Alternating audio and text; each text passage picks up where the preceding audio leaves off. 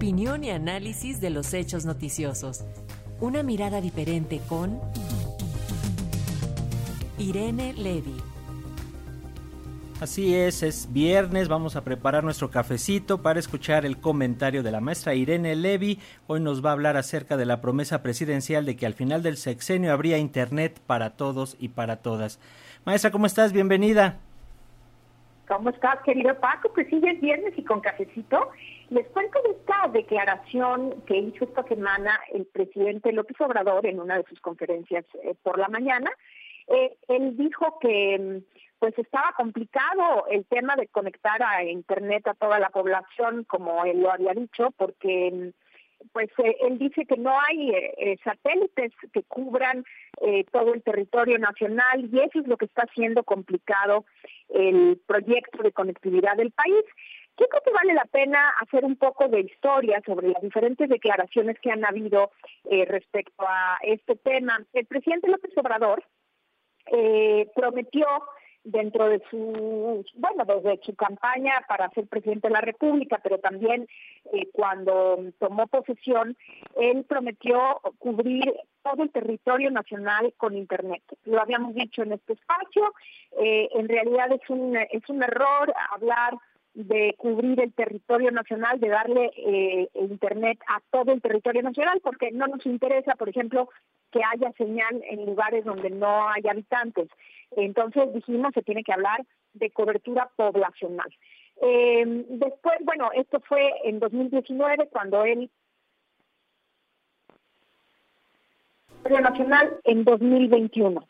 Eh, después, en el segundo informe, eh, en el segundo informe de gobierno se aplazó esta meta para 2022 y dijeron no, no, no, habrá internet no en 2021 porque tecnológicamente hay algunos problemas en las zonas eh, orográficas complicadas, es difícil llegar con muy caro con, fibra óptica, cosa que cualquiera que se dedique al tema pues lo sabe. No, hablo del presidente López Obrador, sino de sus asesores. Y bueno, aplazaron la meta 2022. Eh, llega 2022 y bueno, pues eh, lo que se declara en mayo del año pasado es exacta, exactamente lo mismo que acaba de declarar el presidente López Obrador. Y él dijo que por falta de satélites y por eh, tener un avance tecnológico mundial em, pues bajo, esto se no ha permitido avanzar con la conectividad prometida. Eso lo dijo el año pasado, en mayo. En, en, febrero de este año, también en la conferencia mañanera, se dijo que 20 millones de personas en México todavía no, cuentan con acceso a Internet. Recordemos que al principio se hablaba de Internet para todos y después se modificó el nombre para Internet eh, eh, para el bienestar.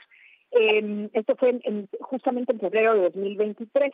Y ahora lo que se dice es que otra vez volvemos a decir lo mismo, que la falta de satélites, etcétera, no han permitido la conectividad eh, prometida, que en, febrero de este año se dijo, que para 2023 tendríamos el 91.9% de la población conectada, cuando el año pasado teníamos el 72.6%. Entonces, eh, bueno, pues esto nos, nos deja un poco eh, perplejos porque pues, se está acabando el sexenio y la verdad, personalmente yo no entiendo cómo los asesores del presidente lo han llevado a dar estas declaraciones erráticas y estas promesas, pues que desde el principio sabíamos y lo dijimos aquí, eran imposibles de cumplir, pero además eh, inútiles, ¿no? Como dijimos, eh, cubrir el territorio sin población no tiene ningún sentido.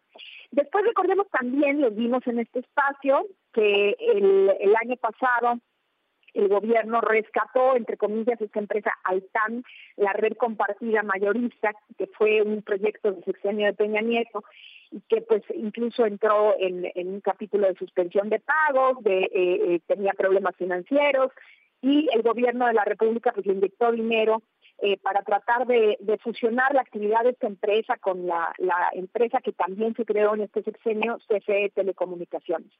Total que lo que es importante destacar eh, es que a este momento, pues año con año y a veces semestre con semestre, se nos ha dicho que se conectaría el 100% de la población, promesas realmente deslumbrantes desde el principio, eh, pretextos distintos que van cambiando conforme pasa el tiempo, que si son satélites, que si son malos los eh, operadores que no quieren cooperar, etcétera, etcétera, pero siempre ha habido alguna excusa para eh, incumplir eh, la promesa que se hizo desde el inicio de tener conectividad en todos los hogares o para todas las personas al menos. Entonces, eh, Manuel Bartlett, porque pues hay que señalar responsables, me parece que en este caso es el responsable de que no se haya cumplido esta meta, pero sobre todo, y esto es doloroso, querido Paco, auditorio, sobre todo de, de llevar al presidente de la República a, hacer este tipo de declaraciones que resultan pues ya incluso eh, eh, irrisorias, porque el hecho de que el presidente cada mes, cada seis meses o cada año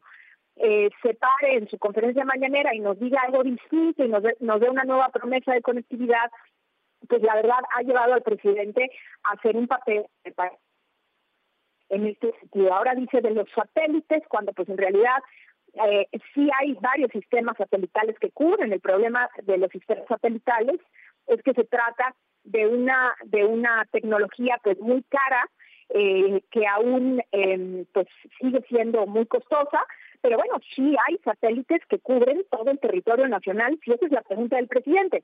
Ahora, ¿esa es la mejor tecnología para dar eh, telefonía o, o internet? Pues muy probablemente no.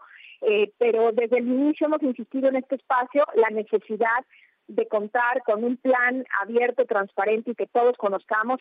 Y pues la verdad es que basta de estas promesas eh, eh, y pretextos que, año con año o, mes con mes nos dicen que algo que se hará que no se ha hecho. Y pues no sé si ya se dieron cuenta, pero ya llegamos al final del sexenio y también al final del comentario. Y bueno, pues estaremos eh, pendientes de qué sucede con esta promesa que hasta el momento no se ha cumplido y yo creo o casi puedo asegurar que no se cumplirá desafortunadamente este es mi comentario por hoy. Les deseo muy bonito fin de semana a todos. Igualmente para ti, maestra. Gracias por tu comentario. Un abrazo.